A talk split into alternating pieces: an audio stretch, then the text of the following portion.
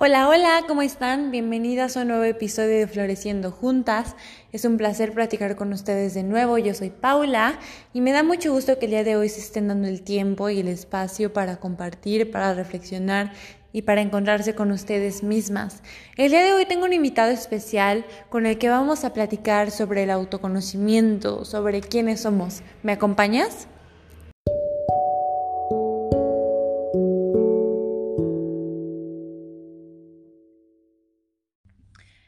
Bueno, entonces vamos a platicar el día de hoy con un invitado especial. Él es Francisco Rivas, es psicólogo y creador del método evolucionario integral MEVI.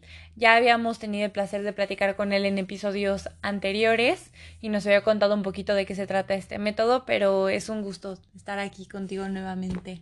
Hola, muy, muy buenas tardes. Es un placer estar con ustedes. Eh, bueno, eh, el método evolucionario integral eh, es un, pues eh, como su palabra la dice, es un método, eh, es un sistema de, prácticas, de ejercicios, de, técnicas que ayudan a, las personas que toman este curso de, de MEVI, del método evolucionario integral, a que a crecer, a desarrollarse, a evolucionar, no solo física, sino también mental, pero inclusive espiritualmente. Perfecto. Y el día de hoy les comentaba que quería platicar un poquito sobre cómo podemos conocernos más y, y cómo el amor propio nace mucho desde este autoconocimiento, ¿no? ¿Crees que nos puedas hablar un poquito sobre esto? Por supuesto que sí, claro. O sea, yo creo que debemos partir de hacernos a, nosotros mismos o a nosotras mismas, ¿no? Eh, una pregunta, ¿no? ¿Quién soy yo? ¿no? Y, dejar que, que nuestro interior en alguna forma nos conteste, ¿no? Y, nos diga quién realmente somos. Eh, y poco a poco vamos a ir descubriendo que somos, no solo somos personas, y cuando hablamos de persona, ah, la palabra persona en griego significa máscara.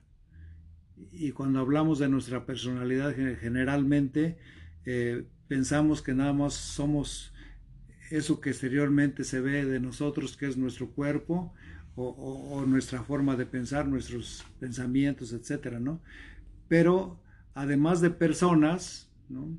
Y de la personalidad que como consecuencia tenemos, somos algo más. Somos eh, seres espirituales. ¿no? Y eso es muy importante que lo sepamos. De hecho, eh, hay un autor que se llama Teilhard de Chardin, que ya murió, y, que él decía, eh, generalmente los seres humanos piensan que son personas que tienen un cuerpo y que en ellas está el espíritu, pero no es así realmente, es al revés, o sea, somos seres espirituales que tienen un cuerpo. Esa es la gran diferencia, ¿no? Entonces, lo más importante de nosotros no es el cuerpo o, la mente, la forma en que pensamos, en que razonamos. Lo más importante de nosotros es nuestra esencia, o sea, somos seres espirituales. Sí, me gusta mucho esto que mencionas, porque es esta parte que no cambia, ¿no? E, esta parte eterna y que observa, él platica mucho en Maybe sobre esta parte del observador, ¿no? Y de esta conciencia. ¿Nos puedes platicar sobre eso? ¿Cómo no? O, sea, em, ahora ya se está hablando un poquito más de, de la conciencia, pero inclusive muchos científicos pensaban que la conciencia es producto del cerebro y resulta que es al revés, o sea, el cerebro está en la conciencia. La conciencia eh, es, eh, podríamos llamarle así, ese espacio donde sucede todo. O sea, la conciencia no es un fenómeno como pensaban antes ciertos científicos, ¿no? sino es ese espacio, ese hueco, ese vacío donde suceden todos los fenómenos. Eh, entonces, entendiendo así la conciencia, eh, nos vamos a dar cuenta que la conciencia es algo, como tú decías, que nunca cambia. La, conciencia es como un, testigo, como un observador que está presente en todo lo que pasa, en todo, absolutamente todo, ¿no? Eh, y, entonces, cuando entendemos que esa es la conciencia, vamos a, darnos cuenta también que la conciencia no es algo que está por allá, ¿no? Eh, como algo que no se alcanza a ver o que no es visible o que no es palpable. La conciencia es, es una presencia que está dentro de cada ser humano, en este caso hablando de los seres humanos, y, y entonces está presente siempre, ¿no? Y como está presente siempre, pues está observando todo. Es como el testigo de todo lo que nos está pasando, absolutamente todo, ¿no? Por eso la conciencia también se le llama eh, el testigo, así con letras mayúsculas, ¿no? La T de, testigo, eh, o se le llama también el observador, también con mayúsculas, ¿no?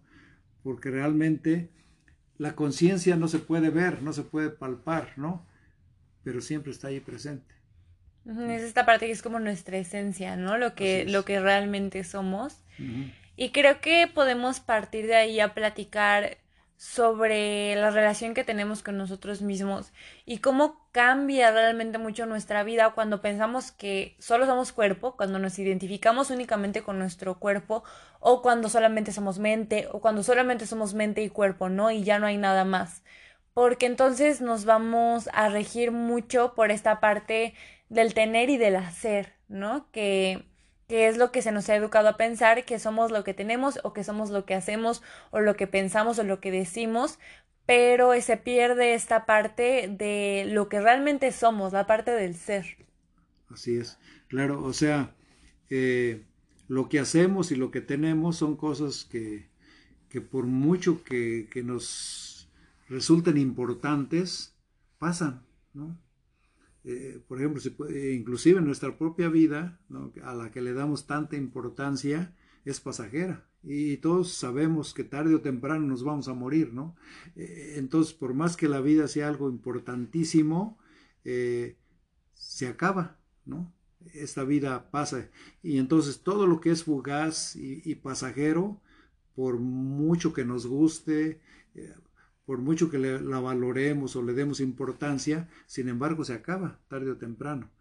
Y generalmente eh, la mayoría de nosotros se dedica a, depender mucho de, eso que vemos o de que tenemos o de lo que hacemos y se olvida que haya una parte de nosotros mismos que no muere.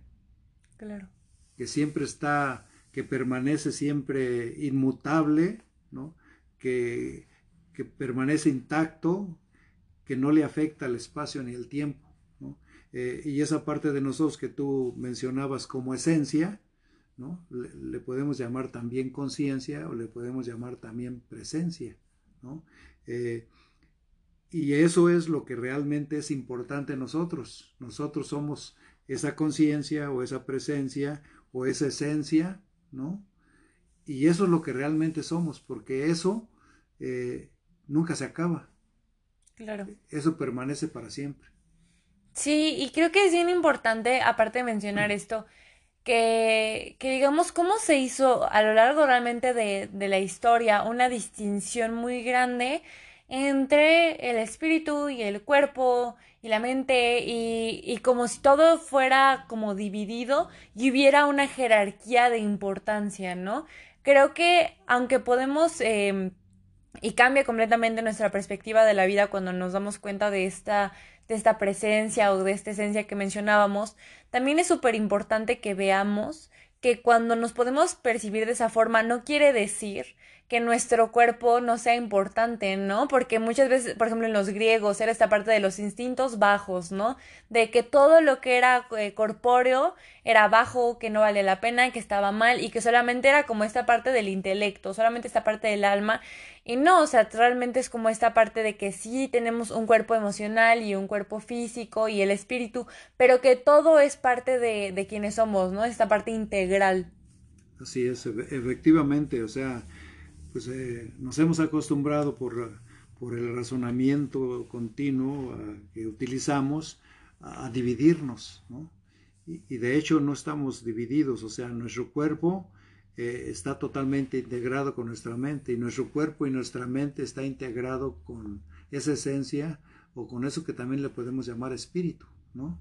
Eh, ¿Por qué se le llama espíritu? Porque eh, en esos tiempos cuando se empezó a hablar de la palabra espíritu, se daban cuenta que el aire, la palabra espíritu, eso quiere decir, quiere decir aire o viento, ¿no?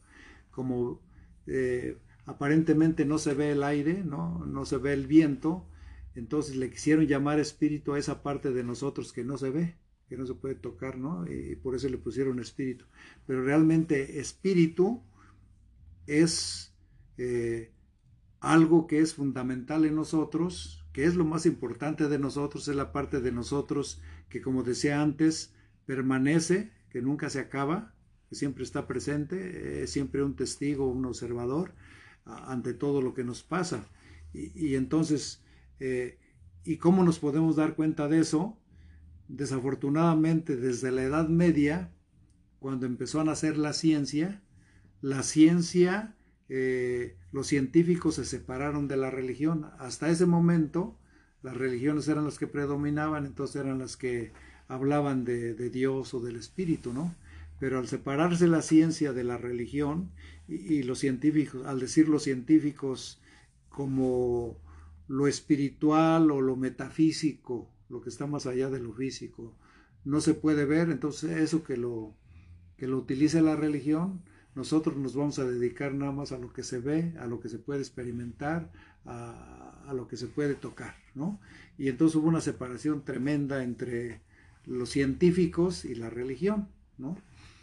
Desafortunadamente, eh, esa separación dio lugar a que cada vez más la gente en general se fue olvidando del, espíritu, de lo que realmente somos, y lo dejó a las religiones, y, solamente con el tiempo nos hemos ido, ocupando de nuestro cuerpo y de nuestra mente como lo único que, podemos controlar o que podemos tocar o que podemos verificar o experimentar. ¿no?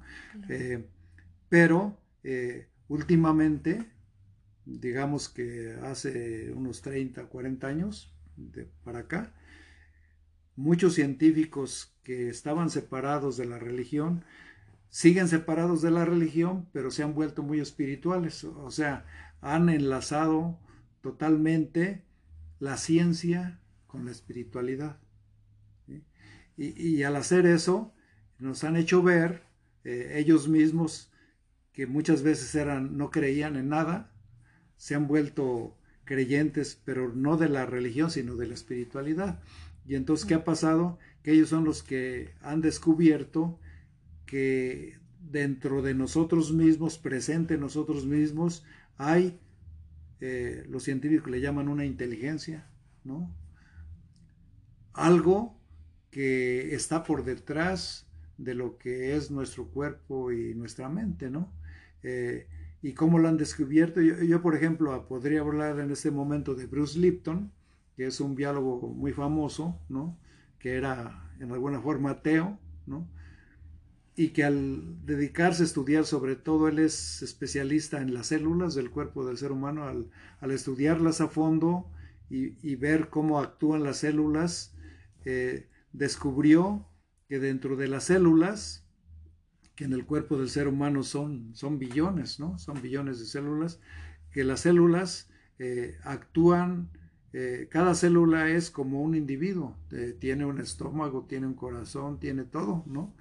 Pero que todos esos billones de células trabajan al unísono, cooperan, ¿para qué? Para que el ser humano que, que tiene esas células esté saludable, esté bien, y tenga un cuerpo sano en todos los aspectos, ¿no? Eh, al darse cuenta de que cómo era posible que billones de células eh, eh, fueran tan, tan inteligentes, digamos, que, que cooperan, que aceptan las funciones que cada uno tiene, pero en, conjunto cooperan para que el ser humano sea integral y esté sano, él dice, pues aquí no puede haber más que una gran inteligencia que está detrás de todo esto, ¿no? Y entonces fue cuando empezó a, a creer no tanto en la religión, porque no es que pertenezca a ninguna religión, sino en la espiritualidad, ¿no? Eh, y, entonces eh, empezó a, enlazar completamente lo espiritual con lo que es el cuerpo del ser humano, con lo que es la biología, con, lo que es la física, la química y todo lo demás, porque todo está totalmente integrado por esa inteligencia que está presente aunque no la veamos. Claro. Y creo que esto es súper importante porque nos permite ver realmente esta parte, como mencionábamos, muy integral eh, y, percibirnos de una forma muy diferente, ¿no? Porque em, si nos salimos de esta programación muy social y muy cultural de, de cómo debemos de vivir y del, del hacer y del tener que ya mencionamos y esta parte del ser y, nos vemos de forma diferente, nos sentimos eh, completamente diferentes con nosotros mismos y nos percibimos como algo como algo más, o sea, nuestra vida no depende de estas cosas que son como cambiantes y pasajeras y fugaces, sino eh, que podemos percibir la realidad de una forma muy distinta. Y creo que esto es súper importante si queremos hablar, que aquí hablamos mucho esta parte de, de conocernos y esto también lo implica, esto es el autoconocimiento, el saber que no solamente somos una de estas como facetas, sino que somos uno con todo y que todo esto es parte de nosotros, ¿no? Así es. Eh, y bueno, hay, un autor al que yo admiro mucho, ¿no? Eh, que es filósofo, psicólogo y muy espiritual además, eh, se llama Ken Wilber, el cual precisamente habla de, de esa parte de nosotros mismos que es la, la, espiritualidad, él le llama el espíritu en acción, pero él dice que en la medida en que nos demos cuenta que sobre todo somos espíritu, en esa misma medida, curiosamente, es como vamos a, incluir a nuestro cuerpo y a nuestra mente, ¿no? Y, darles el valor que tienen, porque tienen un valor eh, muy importante, ¿no? Eh, inmenso, ¿no? Eh, porque las religiones desafortunadamente en muchas ocasiones lo que hicieron es despreciar el cuerpo, despreciar la mente y quedarse nada más con el espíritu, ¿no? Y lo que están haciendo estos autores como Bruce Lipton o Ken Wilber es que nos demos cuenta esas dos partes que somos nosotros mismos son importantísimas, o sea, es, importante y fundamental el espíritu, pero ese espíritu eligió estar en un cuerpo, ¿no? Eh, e, eligió una mente como herramientas, ¿no? Para que en conjunto, eh, el, ser humano se da cuenta que es, es, un ser integral, ¿no? Y al darse cuenta de eso, ¿qué es lo que va a pasar? Que el ser humano, si quiere desarrollarse y crecer, evolucionar en su cuerpo y en su mente, necesita eh, darles la importancia que, que merecen, pero no quedarse ahí. Porque ¿qué ha pasado? Que desde la Edad Media, como te decía antes, eh, se le ha dado mucha importancia al cuerpo, ¿no? A, lo que hacemos o a lo que tenemos, ¿no? Eh, ¿Por qué? Porque lo separaron del espíritu, ¿no? Eh, y entonces tenemos que regresar a, integrarnos y para eso Ken Wilber dice algo que es, es, muy hermoso, a lo mejor son palabras muy técnicas, pero es muy importante, o sea, si queremos realmente desarrollarnos en forma integral, necesitamos incluir nuestro cuerpo, incluir nuestra mente, pero trascenderlos, o sea, ir más allá. Eh, entonces todo es muy importante, pero a cada cosa hay que darle su lugar. ¿no? Eh, eh, entonces, en la medida en que incluyamos a nuestro cuerpo y lo valoremos como una herramienta maravillosa que escogimos para vivir, o que valoremos nuestra mente como una herramienta maravillosa que nos ayuda a pensar, a razonar, a relacionarnos con los demás, en esa medida también vamos a darnos cuenta que sí son herramientas, pero que no nos dejemos controlar por esas herramientas, sino que hay algo más en nosotros, más importante, que es nuestro espíritu, que puede entonces darle importancia al cuerpo y a la mente, pero eh, irnos hacia lo que realmente somos, que es el, espíritu. Sí, claro, y, y es esta parte de cuando vives desde el espíritu y, y con esta eh, conexión y, sabiendo realmente que, que está, ¿no? Y qué es lo que somos, la perspectiva con la que percibes a tu cuerpo y cómo vives en él cambia muchísimo, ¿no? Porque el cuerpo pasa de ser esta parte que tiene que ser bella, ¿no? Para el afuera o que tiene que ser de cierta forma a decir, es que este es mi vehículo, ¿no? Y es una herramienta eh, que tengo aquí y lo valoro profundamente, lo que decía hace ratito de, de estas billones de células, ¿no? Que están aquí y, y cómo mi cuerpo realmente es maravilloso, ¿no? Es una nueva valoración de él y de querer cuidarlo de una forma muy, muy diferente y con mucho más conciencia, ¿no? No solamente es como está porque está, sino el valorar su existencia no por, no por esta parte externa de la afuera, de si es valorado o no por afuera, sino de porque simplemente es, ¿no? El amar al cuerpo por estar. Así es. Eh, bueno, y, aquí eh, insisto en algo muy importante que también dice Bruce Lipton o dice Deepak Chopra o otros autores, ¿no? Que realmente creemos que nuestro cuerpo siempre es el mismo y no es cierto. Nuestro cuerpo está continuamente cambiando, ¿no? Eh, y, tanto que nuestro cuerpo de ahora de, de más jóvenes o más adultos eh, no es el mismo que cuando éramos bebés, ¿no? Porque las células también van cambiando completamente, ¿no? Van, se van yendo unas, pero llegan otras, se van renovando las células, entonces nuestro cuerpo se va renovando completamente, ¿no? Entonces nuestro cuerpo no es el mismo que teníamos desde cuando nacimos o cuando fuimos niños, ¿no? Y, eso como que no, no, lo, no lo reconocemos, no nos, hemos, no nos hemos dado cuenta de eso, pero nuestro cuerpo es un proceso de cambio continuo, ¿no? Lo que prevalece eh, en nuestro cuerpo es el cambio. Entonces, al darnos cuenta que nuestro cuerpo está cambiando, eh, vamos a, amarlo más, a quererlo más, pero también vamos a aceptarlo con todos los cambios que va teniendo, ¿no? Y que a un cierto momento de nuestra vida, pues vamos a envejecer, ¿no? Nuestro cuerpo va, va a ser menos bello aparentemente si le damos mucho culto a la belleza exterior, pero en el fondo nuestro cuerpo es un vehículo, como tú mencionabas, maravilloso, que si lo aceptamos como ese vehículo eh, y lo aceptamos como un vehículo que está cambiando, pues lo vamos a valorar en forma muy diferente y le vamos a dar también eh, la, la importancia que tiene. Sí, claro, porque es esta pregunta de, de quién soy, ¿no? Y para qué estoy aquí que mencionábamos el otro día cuando tú realmente te das cuenta de que eres valioso por el simple hecho de existir y que no necesitas hacer o tener para ser valioso, toda tu existencia cambia. Pero eso no se puede ver si vivimos solamente desde el cuerpo o si vivimos solamente desde la mente, porque caemos en este juego mucho de la comparación o el juego supercultural de competir entre nosotros en vez de cooperar y en vez de abrazarnos. Entonces, por eso es bien importante que veamos que, como mencionamos, no solamente somos eso, ¿no? Hay mucho más. Y, y también decir, ¿no? Que que es chistoso escuchar esta parte de es que la mente es nuestra enemiga y la mente no es nuestra enemiga y que, y que es algo, una creencia que se está dando mucho, pero ¿podrías platicarnos un poquito sobre esto?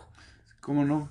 Claro que sí, o sea, la mente pues es una herramienta maravillosa que tenemos, pero desafortunadamente nos hemos ido a los extremos, ¿no? O, hemos aprendido a, a, despreciarla por decir que, que, que no sirve mucho, ¿no? Porque nos esclaviza y nos domina en alguna forma, ¿no? De hecho, eh, la mayor parte del día o de nuestra vida, eh, el 95% de nuestra vida eh, es inconsciente en nosotros, ¿no? Tenemos dos clases de mente, ¿no? La mente consciente y la mente subconsciente. ¿no? ¿Cuál es la mente consciente? Es aquellos momentos de, nuestra vida en que realmente nos damos cuenta, en que nos volvemos creativos, en que eh, nos ponemos propósitos y queremos llevarlos a cabo, hacemos planes y todo eso, pero eso es nada más el 5% de nuestra vida. El resto, quien trabaja todo es nuestra mente subconsciente. ¿Y qué es nuestra mente subconsciente? es nuestro cuerpo con todos los automatismos que tiene. O sea, nuestro cuerpo trabaja independientemente de, nuestra mente en ese aspecto. O sea, tú no tienes que darte cuenta eh, o, pensar, ahora mi corazón tiene que estar latiendo, ¿no? Eh, tu, corazón late solo, independientemente de que te des cuenta o no. Tu estómago hace la digestión independientemente de que te des cuenta o no. Eh, todo eso es a lo que se le llama la mente subconsciente. ¿Y qué pasó? Que desde niños, inclusive desde que estábamos en el útero de nuestra madre, nos convertimos como en una grabadora. Nuestro cuerpo fue grabando todo lo que sentía, todo lo que nuestra madre pensaba cuando estábamos en su útero, eh, los corajes que hacía o, las alegrías que vivía, ¿no? Las fuimos grabando y luego al nacer, los primeros siete años de nuestra vida, fuimos como grabadoras, nuestro cuerpo en eso se convirtió, eh, en una grabadora que fue registrando todo lo que sentía, lo que, lo que veía que los demás hacían, en todos los aspectos, ¿no? Y, esa grabadora eh, tiene ese disco duro que luego ya una vez que grabó todo eso, pues lo, actúa, ¿no? Independientemente de que nosotros eh, con nuestra mente consciente nos demos cuenta o no de eso. Entonces, a partir de los seis o siete años, eh, es cuando empezamos a utilizar apenas nuestra mente, nuestra mente consciente, ¿no? Por eso la, de, la distinción. Empezamos a darnos cuenta de cosas, empezamos a darnos cuenta que no solamente somos nosotros, porque hasta los seis años más o menos solamente pensamos en nosotros mismos, ¿no? Solamente pensamos en nuestro cuerpo y en que éste se alimentara y creciera y tuviera todo lo necesario. Y a partir de los seis o siete años empezaba a funcionar nuestra mente, empezamos a pensar, a darnos cuenta que había otras personas aparte de nosotros, ¿no? Eh, y entonces empezamos a utilizar nuestra mente. Pero como ya durante todos esos años eh, registramos todo eso, nuestro cuerpo, nos demos cuenta o no, actúa de acuerdo a, a todo lo que grabó, ¿no? Y entonces, ¿qué pasa? Que conforme vamos creciendo como adolescentes, como jóvenes, etcétera, ¿no? Aunque, aunque no queramos, la mente subconsciente es la que predomina. Y, y si pensamos que eso es lo único que somos, pues estamos dependiendo de nuestra mente subconsciente. Y si nuestra mente subconsciente aprendió muchas cosas que que nos hacen daño, que nos autolimitan, empezamos a vivir muy autolimitados y es cuando estamos sufriendo. ¿no? Eh, entonces, qué importante es darte cuenta de que aunque tu mente consciente sea muy importante, solamente lo utilizas muy poco tiempo, ¿no? Y que entonces le des muchísima más importancia a la mente subconsciente y entonces eh, que aprendas a utilizar a tu mente subconsciente porque tiene mucho más poder que la mente consciente, ¿no? Por todas las grabaciones que tiene. ¿Y, cómo puedes hacer eso? Pues precisamente dándote cuenta que aparte de ser un cuerpo y de, de ser una mente, eres espíritu. E, eres ese testigo que está por encima de todo, pero que está presente en todo. ¿sí? Y, y, conforme te vayas haciendo más consciente de eso, te vas a dar cuenta entonces que tu cuerpo es muy valioso, que tu mente es muy valioso, pero que no tienes que depender de ellos, sino que los vas a utilizar a favor de, de ese testigo, de esa presencia, de ese observador que está siempre ahí, pero como te has dedicado demasiado a tu cuerpo a hacer cosas o a pensar cosas, no le has dado importancia a ese testigo, aunque siempre esté presente ahí. Sí, es esta parte que mencionabas de cómo em, empezamos a trascenderlos, o sea, les damos importancia, pero lo trasciendes y entonces todas las experiencias que llegan a tu vida las vives igual de, de una forma completamente distinta, porque sabemos que son parte de este proceso, ¿no? Espiritual y que la mente podrá tener muchas opiniones, ¿no? Y eso que absorbió, ¿no? También de qué es bueno, qué es malo, que es blanco y que es negro, pero que va mucho más allá y que es parte de nuestro proceso, ¿no? Y hasta las experiencias eh, corporales que tenemos podemos darles un valor mucho más profundo, no solamente somos este cuerpo, dejar de, de identificarnos solamente con el cuerpo, sino saber que esto se relaciona eh, sí también con nuestra mente y con nuestras emociones, pero también con nuestro espíritu, ¿no? Así es, claro, sí, o sea, somos eh, un ser, ¿no? Es otra forma de, de llamarle a nuestra esencia, ¿no? Somos un ser, ¿no? Y el ser, pues no, no es palpable, pero está ahí presente.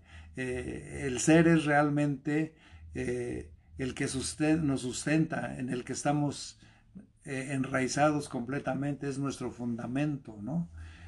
Pero como a través del tiempo nos hemos dejado dominar totalmente por nuestro cuerpo y por nuestra mente, se nos olvidó, ¿no? E, e, esa es la palabra, se nos olvidó que, que somos sobre todo e, ese ser, ese ser que siempre ha existido, que siempre está presente y que fue el que tomó un cuerpo y una mente para vivir en este mundo y relacionarse con los demás. Pero eso lo hemos olvidado, entonces por eso en inglés se dice eh, recordar se dice remember, ¿no? Pero también en español cita la palabra remembrar, ¿no? O sea, lo que tenemos que hacer es remembrar, ¿no? Nuestro cuerpo y nuestra mente de tal manera que sean, se vuelvan una sola unidad con nuestro ser, ¿no? Sí, claro. Y, y también esta parte, ¿no? Como, como emocional, que tiene mucho que ver con esto también. Pero ¿cómo podemos, porque creo que muchas veces eh, cuando leemos sobre este tipo de cosas o escuchamos sobre este tipo de cosas puede ser un poco difícil porque pues justamente no estamos acostumbrados a hablar sobre eso, ¿no? ¿Cómo podemos experimentarlo? ¿Cómo podemos darnos cuenta de esto? Muy, muy, buena pregunta. Eh, bueno, eh, yo en el método evolucionario integral, lo que primero les dejo inclusive como tarea a todos es que utilicen esa herramienta tan maravillosa que es nuestra respiración. Y entonces los invito a que todos los días, cinco minutos en la mañana levantarse y cinco minutos en la, en la noche antes de acostarse, eh, se sienten ¿no? con la espalda derecha y los, las plantas de los pies en el piso ¿no? y observen su respiración. O sea, estén atentos a nuestra respiración inclusive ahora está de moda la palabra mindfulness, ¿no? O sea que mindfulness quiere decir que tengan atención plena a su respiración, ¿no? Y así es como te puedes dar cuenta si lo haces todos los días, ¿no? Eh, a, darte cuenta de que al estar atento a tu respiración, hay, es alguien que está atento, eres tú mismo que está atento, ¿no? y que tu respiración es algo que está llevando a cabo tu cuerpo y tu cuerpo lo sigue llevando a cabo, te des cuenta o no. Pero lo importante es que cuando estás plenamente atento a, tu respiración, estás viviendo en el presente y te estás dando cuenta que eres un ser, un observador, un testigo de tu respiración. Sí, claro, y hasta con las imágenes mentales, ¿no? Porque muchas veces esta parte de observar el cuerpo, pero si te pones a observar, eh, hacer ese ejercicio, van a empezar a surgir cosas en la mente, pero te vas a dar cuenta de cómo realmente eh, son imágenes que van pasando, pero tú no eres esas imágenes y no eres esos pensamientos, o pueden surgir emociones con estas imágenes y, ok, yo no soy esta emoción. E, y ese ejercicio es maravilloso por eso, porque te hace ver que tú no eres esa emoción que está pasando, o que tú no eres esta imagen mental o esta eh, respiración. Hay algo que está poniendo atención, ¿no? Que es este testigo de todos estos procesos que estamos viviendo a diario en nuestra vida. Sí, y yo creo que con esa práctica así tan sencilla, cinco minutos, no te pedimos más tiempo, ¿no? Cinco minutos nada más, eh, pero haciéndolo todos los días, tu cuerpo y tu mente como son una grabadora, siguen siendo una grabadora, van a empezar a grabar eso, ¿no? Y eso se va a convertir en, ti, en un hábito, ¿no?